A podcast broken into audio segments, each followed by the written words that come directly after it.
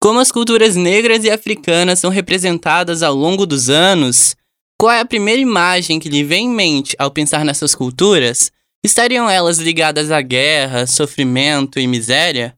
Pode parecer chocante, mas para grande parte da população, essas são as referências construídas ao longo dos anos escolares sobre a cultura negra e africana. Para promover uma desmistificação do tema e explicar o que é o ensino decolonial, recebemos no episódio de hoje do Ciência ao Pé do Ouvido a professora e pesquisadora do curso de História da UFO, Ivete Almeida. Eu sou Gabriel Reis, estagiário de jornalismo da Divisão de Divulgação Científica da Diretoria de Comunicação da Universidade Federal de Uberlândia. E hoje, juntamente da aluna do curso de jornalismo da UFO e que fez parte da divisão por meio do projeto Focas, Vitória Marcelino, vamos apresentar o segundo episódio da quarta temporada do Ciência ao Pé do Ouvido. Bora lá?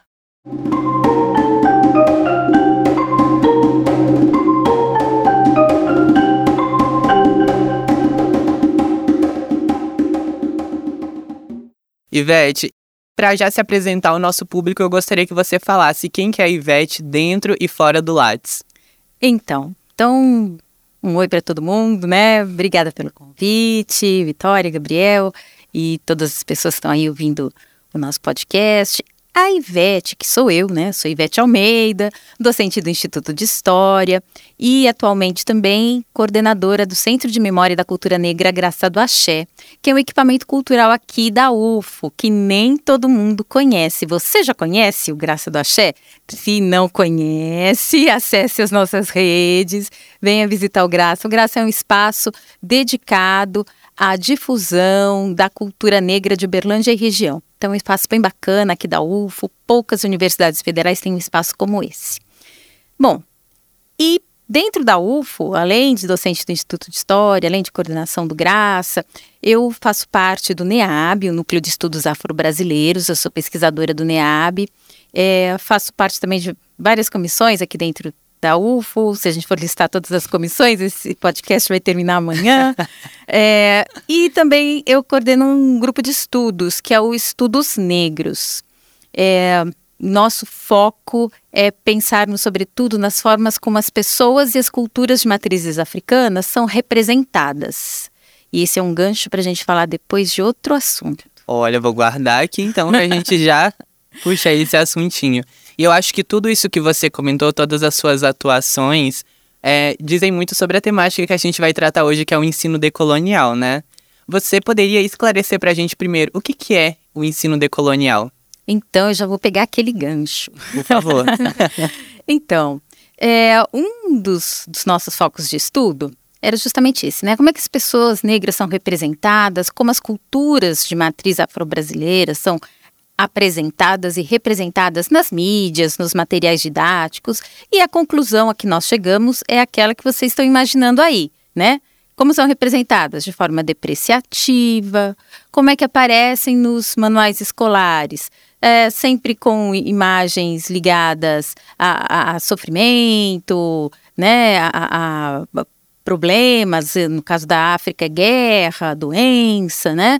E é, nada sobre a nossa produção é, científica, nada sobre a nossa participação né, na ciência, tecnologia, desenvolvimento. E aí nós percebemos que, puxa, tá na hora de mudar esse ensino, né? Com e certeza. Essa não é, uma, não é uma percepção apenas nossa aqui do grupo de estudos, estudos negros e de outros grupos também aqui da UFO. É uma percepção que já vem né, tomando, é, tomando dimensão mundial há muito tempo. Então, vários é, filósofos, sociólogos, sociólogas, filósofas, historiadores, historiadoras da Índia, da África e aqui do Cone Sul vêm discutindo isso, né? dentro de um eixo de estudos que a gente chama de estudos decoloniais, que propõem, sobretudo, que os pensadores, pessoas que produzem conhecimento, é, sejam protagonistas das suas histórias, sejam protagonistas do, da produção e da difusão de conhecimento das suas próprias regiões, né? Olha, é uma coisa muito maluca, porque quando a gente para para pensar né, nas áreas de formação de vocês, na minha área de formação, quais são os referenciais teóricos? São franceses, são estadunidenses, são ingleses. Mas por que isso? Nenhum indiano, né? Nenhum africano, nenhuma africana, nenhum é, é, é latino-americano, caribenho, caribenha. Né? Não, não se produz conhecimento nessa parte do, do globo? É claro que sim, né? É, é uma questão mesmo de tradição da colonialidade. E a gente tem que superar, tem que virar essa página, né? Por favor, e a gente é tão assustador que ao longo da vida a gente vai sendo tão acostumado nesse ritmo de sempre serem autores brancos, com características eurocêntricas, e a gente se acostuma que chega a um ponto que a gente deixa de questionar: cadê uma pessoa que nem eu? Exatamente. Né? Cadê uma mulher negra falando sobre esse assunto? Cadê uma mulher caribenha? Né? Cadê um homem é, da região norte do Brasil, né? um docente ali né? de uma universidade do norte do Brasil? Cadê um, um, um acadêmico, um pensador, pensadora indígena? falando sobre uma questão de, de, ecologia, ou mesmo uma questão de, de, política, né? Enfim, de cultura, de sociedade, de literatura. Essas pessoas existem? Existem. E tem um motivo para essas pessoas não estarem sendo apresentadas, representadas e divulgadas. Tem um motivo e a gente sabe qual é. Acho que é muito evidente para todo mundo, tão evidente que acho que não precisa ser nem verbalizado, porque todo mundo já imagina qual é. E eu acredito que é este questionamento, essa inconformidade e essa carência de nos enxergar nessas produções científicas que é, possibilitou que você, juntamente de outros pesquisadores, criassem o livro Ensino de História em uma perspectiva decolonial, não é mesmo, Ivete? Aqui, a professora Ivete vai começar a explicar sobre o livro que deu a ideia para esse episódio. Quando essa pauta chegou até nós, imagina o choque quando paramos para pensar que o foco do nosso aprendizado é totalmente eurocêntrico. Já tinha parado para pensar nisso? Então fique com seus ouvidos atentos, porque agora sua mente vai expandir. Exatamente. Então, como eu disse, não é fruto só, né, do Estudos Negros, mas de muitos outros grupos, de muitas outras pessoas aqui de dentro da UFO, de fora da UFO. O livro é organizado, foi organizado por mim e pelo professor Florisvaldo, que também é do Instituto de História. É, e com a participação de docentes da Unimontes, da UFO, de diferentes instituições, é, que são pessoas que estão atentas, atentos a essa questão de que é, a gente tem que, é, como a gente diz no movimento negro, né? A gente tem que enegrecer essa história. Então a gente tem que colocar outros protagonistas. Vou contar para vocês uma historinha rápida, para vocês terem uma ideia assim do tamanho desse absurdo. É, no semestre passado, não, dois semestres atrás, é que o semestre letivo agora tá, tá uma balança, é, tá né? confuso, né? Mas, então foi há dois semestres atrás. É, eu estava ministrando a disciplina de estágio. E quando a gente ministra estágio, a gente vai para as escolas, né? Assistimos aulas dos professores e professoras e também aulas dos nossos alunos. E aí eu estava ali olhando o conteúdo do sexto ano. E no conteúdo do sexto ano, tinha assim: características da Idade Média na Península Ibérica. Aí tinha, ah, na Península Ibérica, durante os séculos tal, a Península Ibérica, é, Portugal, sobretudo, já era um Estado nacional. Né? Características da Idade Média na Itália. Na Itália, atividades como o comércio, a circulação de moeda durante o medievo não pararam de acontecer. Características da Idade Média na França. A França é o modelo tradicional de feudalismo, com os feus, poder descentralizado. Eu falei, olha que lindo. Quer dizer que as crianças de 11 anos de idade sabem diferenciar o medievo europeu em três regiões ou mais, né? Porque depois seguia falando de Holanda. Então, as crianças de 11 anos no Brasil sabem dizer como era o medievo europeu em diferentes regiões da Europa. As crianças de 11 anos do Brasil sabem falar o nome de três povos indígenas? Claro. Provavelmente não. As crianças de 11 anos do Brasil sabem qual nação indígena vivia no lugar onde elas moram hoje? Não. Não, não tem alguma coisa estranha aí? Muito estranha. É uma coisa muito estranha. e é uma ferida exposta, né? Não é como se ela estivesse ali é, tampada. Eles tentam fingir que a gente não olhe para ela, mas ela continua a escorrer por ali, né? E o resultado disso, eu não estou aqui dizendo que temos que tirar o estudo do medieval europeu do ensino de história. Se bem que é alguma coisa para a gente pensar, né? Mas enfim, não estou dizendo aqui que tem que tirar, não, deixa ele lá. Mas vamos dosar, né? É, o que, que nós queremos? Queremos formar o cidadão crítico, que, que construa uma identidade com o seu lugar, com o seu território, com a sua cultura. Mas nós estamos dando foco nisso? Nós estamos oferecendo para eles é, pensadores, pensadoras, historiadores, geógrafos, matemáticos, químicos, brasileiros, latino-americanos, latino-americanas, africanos, africanas, para que eles percebam né, a dimensão dessas raízes, dessas nossas raízes e o fruto delas? Não, nós não estamos oferecendo isso. Então, depois, quando é, as gerações crescem e nós nos tornamos adulto, adultos que não conhecemos a nossa própria história, não sabemos o nosso próprio potencial, né? É, a educação tem uma, uma responsabilidade nisso. Né? É, nós passamos aí pelo, pelo período da pandemia e eu ficava muito triste quando eu ouvia é, frases do tipo: ah, mas é que o Brasil é um país pobre, o Brasil é um país atrasado. Essas são frases de pessoas que se convenceram de que produção de conhecimento, ciência e tecnologia é coisa de europeu, é coisa de estadunidense. Elas se convenceram disso, mas isso é a verdade? Isso não é a verdade e não conhecem o próprio país, né? O potencial do próprio país. Que Exatamente. a gente entra né, nesse conceito de, ah, esse é um país de primeiro mundo, esse é um de terceiro mundo. E a pessoa não se preocupa em analisar o próprio local onde ela está inserida. A grande produção acadêmica que a gente tem no Brasil, por exemplo, é algo assim de referência para o mundo inteiro. A nossa saúde é invejável por diversos lugares e. O nosso sistema de saúde, estrutura Sim. que nós temos é invejável né? É, até o, foi uma das coisas que o presidente Lula colocou na, na no discurso dele de posse, né? É, que durante o período da pandemia o Brasil deveria ter sido um, um, país modelo, né? Porque era um dos poucos países do planeta que tinha uma estrutura capaz, né, de arregimentar pessoas e chegar a todos os cantos, né, com o SUS. E a gente viu que não foi isso que aconteceu e, em parte, né, tem vários motivos, mas eu, eu, eu eu acredito que a educação tem ali um pinguinho de culpa, né?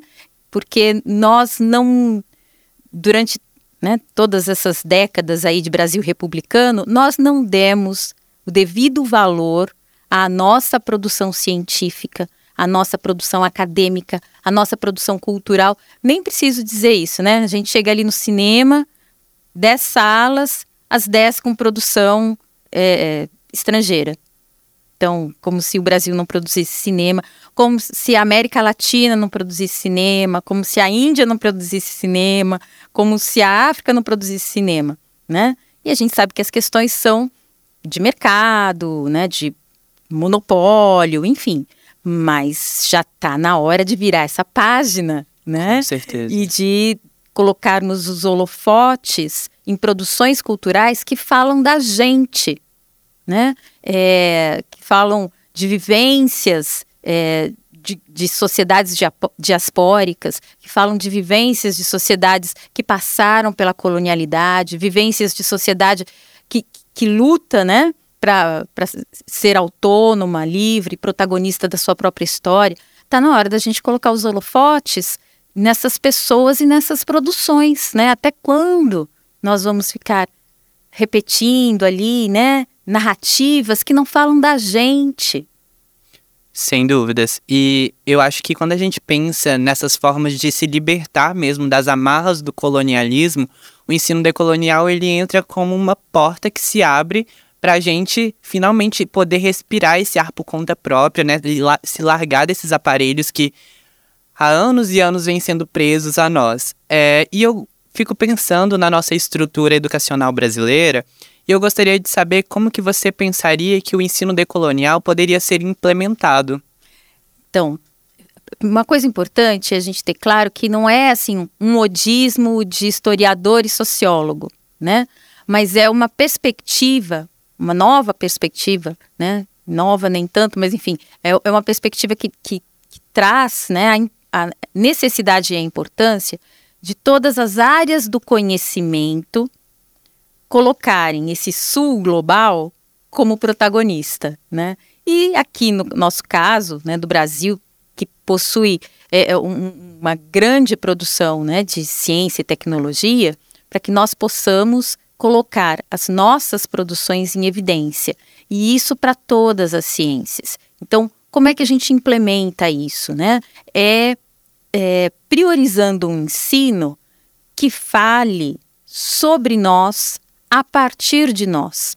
Eu comentei outro dia, né, que me perguntaram sobre isso, aí eu falei de um estagiário que nós tivemos lá no Graça do Axé, que era um estudante de fisioterapia.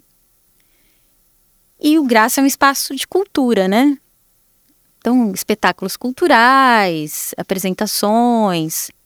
Eu perguntei para ele, mas assim, por que, que você quer ser estagiário aqui, né? Faz fisioterapia? Aí ele falou: Olha, professora, eu quero ser um fisioterapeuta que entende as pessoas, que entende o que, é importante para elas, os valores culturais delas, os valores é, morais, os, religiosos. Eu quero entender quem são essas pessoas com as quais eu vou trabalhar, porque eu acho que eu posso fazer um trabalho melhor se eu entender quem são essas pessoas. A resposta dele eu achei show, porque serve para um engenheiro, né? Um engenheiro que sabe quem somos, de onde viemos, né? Que cultura é essa? Que, que, o que, que é ser sertanejo? O que, que é ser ribeirinho? O que, que é ser quilombola? Né? O que, que é uma aldeia indígena? Um engenheiro que sabe isso, ele, ele, ele vai agir de uma forma diferente com o meio, com as pessoas com quem ele vai trabalhar né? Um médico que entende o que, que é uma cultura originária, né? O que, que são tradições ancestrais. Ele vai lidar diferente com essa clientela dele, né? Que vem dessas comunidades. Então, o pensamento decolonial, ele, ele vem para nos colocar como protagonistas dessa narrativa científica. Inclusive, fica a dica para você, nosso ao pé do ouvido. Não importa a sua profissão, a sua cor, o seu gênero ou o lugar de sua origem. Você pode construir ações decoloniais e impactar a vida das pessoas. Olha só esse exemplo. Eu me lembro que é, quando eu estudava, fazia graduação, aí eu ia aos arquivos, às bibliotecas, e foi quando eu comecei a ter dor na coluna né? E, e aí eu pensava, gente, mas por que, que essas cadeiras, essas mesas, né, todas elas são ruins para mim? E aí eu descobri que tinha uma área, né, do conhecimento que era a, a, ergo, a ergometria e que no Brasil, as medidas do mobiliário, né, algumas décadas atrás, eram as medidas europeias. Meu Deus do céu. e eu tenho um metro e meio. então não é à toa. Eu acho que para quem está ouvindo aqui, para ter uma noção, todos nós temos uma altura muito parecida. Sim. Então, acredita assim que seja muito provável que a altura do brasileiro é totalmente diferente Sim, disso. Sim, exatamente. A altura média do brasileiro, até um tempo atrás, era ali 1,60m, 1,65m, né? Enquanto de. Eu acho que isso explica as minhas dores nas costas. Exato. Eu também tenho 1,5m. Então, mas eu pensava, mas então, e por que nós usamos as medidas europeias? Não, não faz sentido nenhum. Não faz sentido, né? Então, eh, são todas as áreas do conhecimento. É, a história é, ensina né, as crianças uma história que é europeia. Né? A, a ergometria usa as medidas é, europeias. É, o cinema aqui da minha cidade passa os filmes estadunidenses. E aí depois querem que eu tenha uma identidade, né? Que eu me sinta cidadã desse país. Que país é esse? Eu não conheço. Isso é uma coisa muito interessante de se dizer, porque a gente usa muitos padrões de, igual você citou, dos teóricos, pesquisadores, para formar a identidade é a partir de uma única visão, porque não é a gente falando sobre isso, são outras pessoas, um povo em tese à parte que não representa a nossa população geral. Nossa população não é formada por europeus. Exatamente. Então, é muito assim, porque a realidade que a gente estuda não é a realidade de fato, a gente enxerga apenas por um ângulo. exatamente, né? E, e sem descartar a importância das reflexões de filósofos, sociólogos, sociólogas, europeus, estadunidenses, que, que falam a partir das experiências né, que os, os respectivos povos deles viveram. Que bom, né? Mas os, o, nosso, o nosso povo e os nossos povos aqui, né, da, da, da América do Sul, da América Latina e Caribe, nós vivemos outras experiências. Então, é, essas reflexões podem nos servir né, de, de estopim, talvez, ou não, mas o, o importante é que nós possamos pensar sobre as nossas experiências. A experiência de uma cultura diaspórica, de uma cultura mesclada, né, de várias influências como é a nossa, é uma experiência que o estadunidense não tem, é uma experiência que o europeu não tem esse processo né, de, de, de, junção de várias culturas no continente europeu aconteceu né, um milênio atrás. Então, é, essas marcas né, dessa, dessa mistura cultural, eles não, não têm essa memória. E nós vivenciamos os resultados disso ainda hoje. Né? O racismo ainda é fruto né, dessa, é, é, dessa diáspora forçada, né, violenta, que foi provocada pelo escravismo colonial, e as marcas disso estão vivas aqui hoje. Então, são experiências que essas sociedades não viveram. Então, para que nós possamos nos entender, nós temos que dar voz a os nossos pensadores, às nossas experiências, quais são as nossas pautas, né? Quais são os nossos principais problemas, as nossas principais questões. Então, os, os filósofos clássicos, os historiadores europeus, estadunidenses, eles chamaram a atenção para uma série de pautas e temas né, das suas áreas. E os nossos problemas, temas, questões das nossas vivências diaspóricas, né, de sociedades que foram colonizadas e que buscam a liberdade, quais são as nossas principais questões? E as principais dores também, né? Porque Exatamente. Eu tenho um, um fato histórico que eu me lembro muito assim do meu ensino médio foi quando o professor comentava que quando é, os portugueses vieram para cá, os estrangeiros mandavam muitas mercadorias e eles não conheciam a, o, o Brasil em si, não conhecia a população, o clima, etc. E começavam a chegar caixas com produtos para neve, para lidar com frio muito extremo. E se a gente cria um paralelo com essa situação atual, continuam se chegando produtos aqui no Brasil que não tem nada a ver com aquilo que a gente vive, né? Sim, produtos, estéticas, né? É, é hoje a gente já vive, como eu disse, né, não é um movimento que nasceu aqui, né, algo que é, é, em, todo o Cone Sul se, se está pensando, se está movimentando. Então, já há alguns anos, a gente consegue ver, por exemplo, o surgimento de marcas é, de produtos de beleza para pele negra, para cabelo negro, é, para cabelo crespo. Uh, mas há 10 anos atrás, isso não existia. Então, é, é muito estranho pensar né, que uma 50% da população é, era invisível para esse mercado. E ainda continuamos invisíveis para outros mercados, né? Então, por exemplo, quando a gente vai é, é, tirar foto, vai ser filmada, a pele negra ainda carece, né, de um da iluminação própria para isso, o filtro próprio para isso, mas ainda não existem muitas preocupações em relação, né? Com certeza. Questão. E quando a gente pensa nessa questão de produções estrangeiras que vêm para o Brasil, eu penso também muito na, nas obras literárias que os jovens consomem, que muitas vezes são obras estrangeiras que lidam muito naquela questão da Inglaterra, Estados Unidos, e que muito pouco se aproximam com a realidade que a gente vive aqui e, de certa forma, acaba criando uma sensação de frustração, não é mesmo? Sim, porque é, toda, toda essa produção cultural, né, ela serve para a gente realizar esse processo de imersão, né? nesse processo de imersão, a gente realiza um exercício que é de identificação, né? Você busca ali no personagem do filme, do livro, né? elementos com os quais se identificar.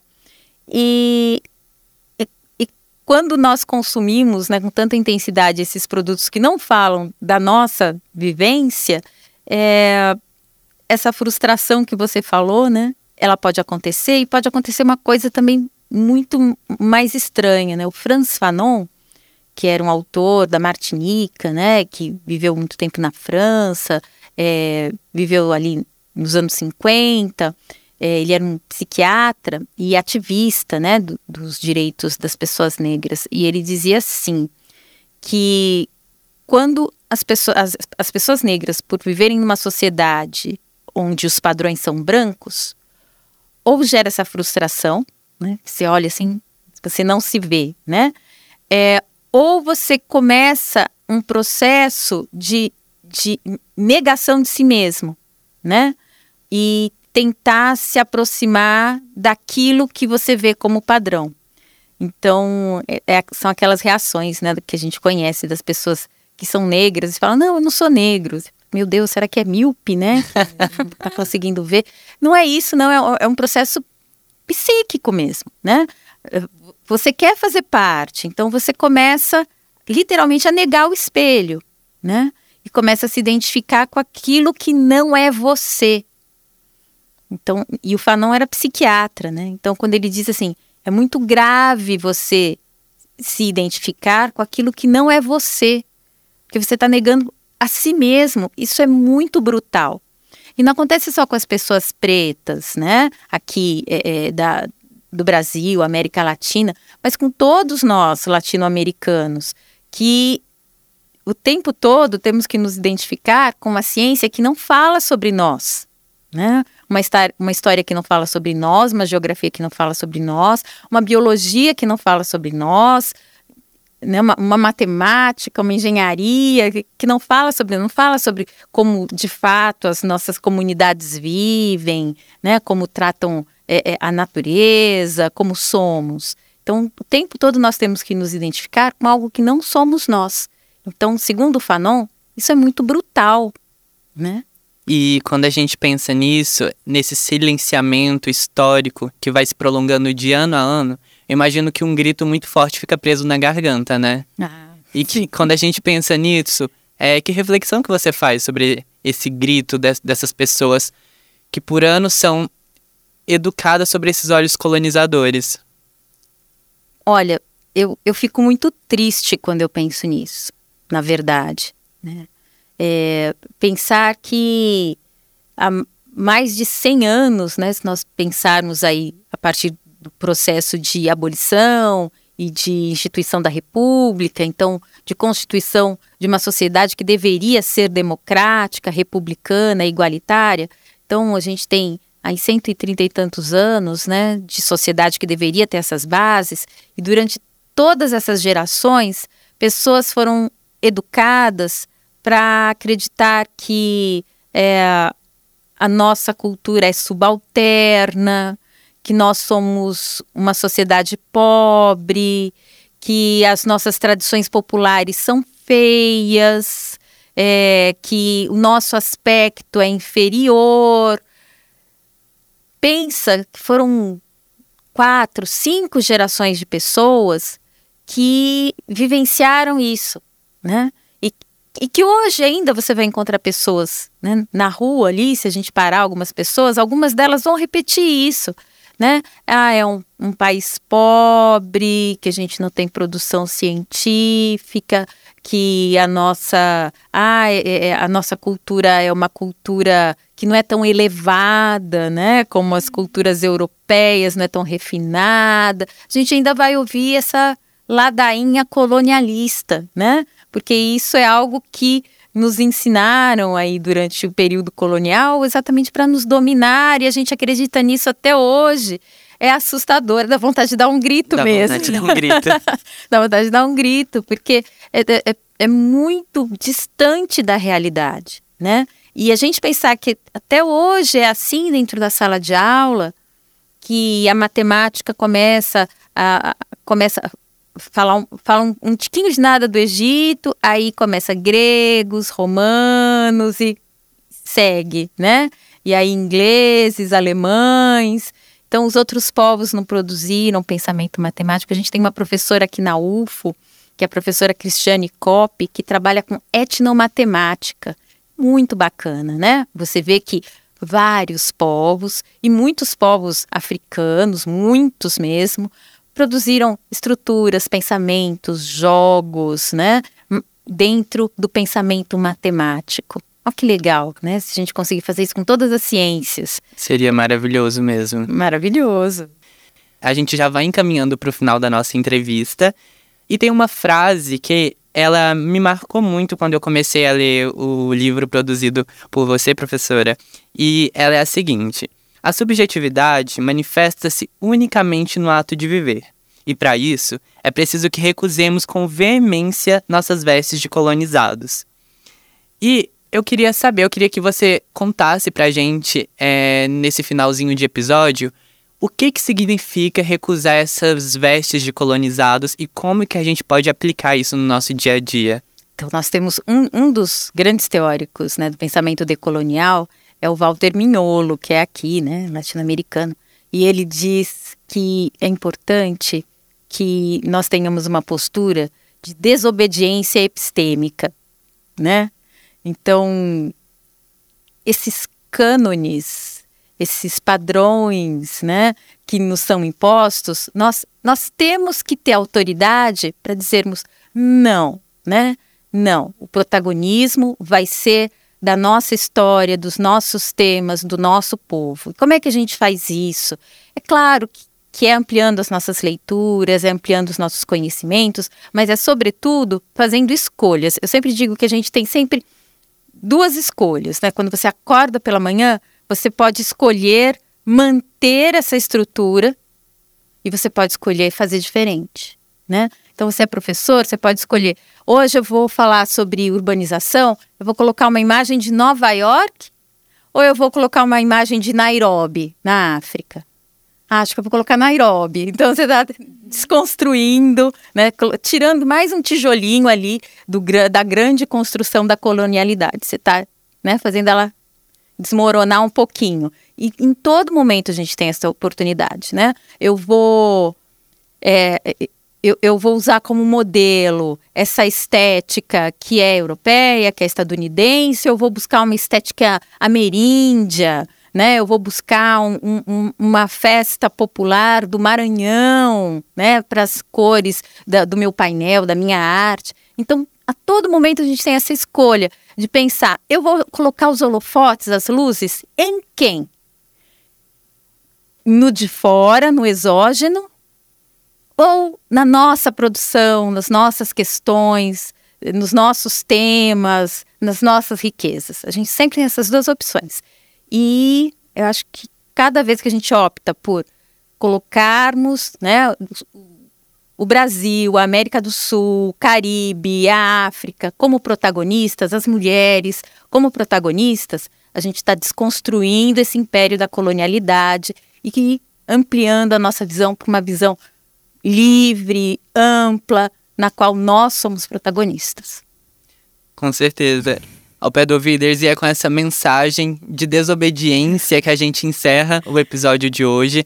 Nós convidamos vocês a continuarem acompanhando essa temporada do Ciência ao Pé do Ouvido e agradecemos principalmente a professora Ivete por Obrigada. reservar um tempinho para nos enriquecer com essa grande quantidade de conhecimento e principalmente divulgar, né, o livro. Acho que você pode terminar fazendo o seu merchan, professora. Ah, é verdade. Olha só. Ensino de História em Perspectiva Decolonial. Então, foi organizado por mim, Ivete Almeida, e pelo professor Florisvaldo Paulo Ribeiro Júnior, ambos do Instituto de História.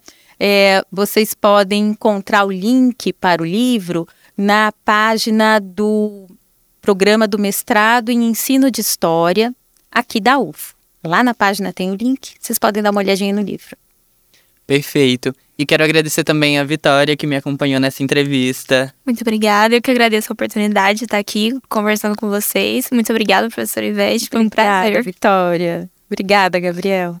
Obrigadão.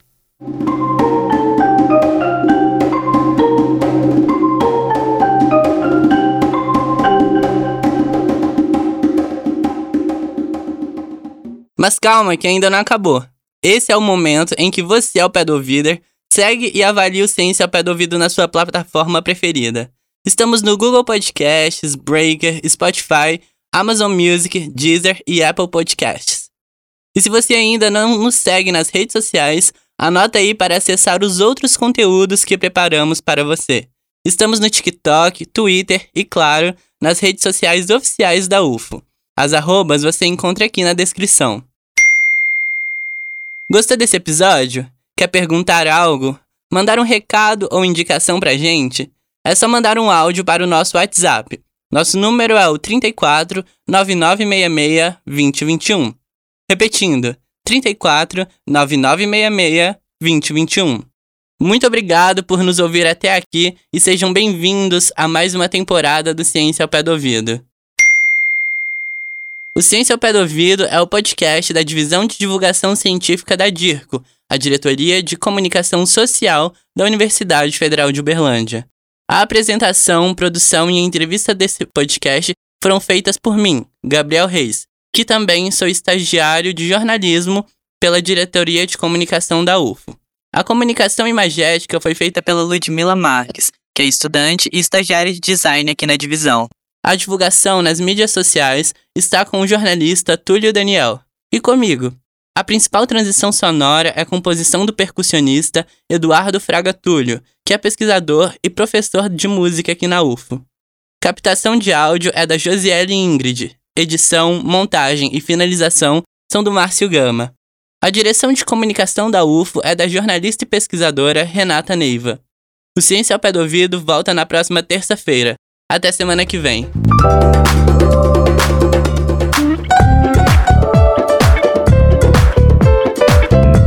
Ciência ao pé do ouvido.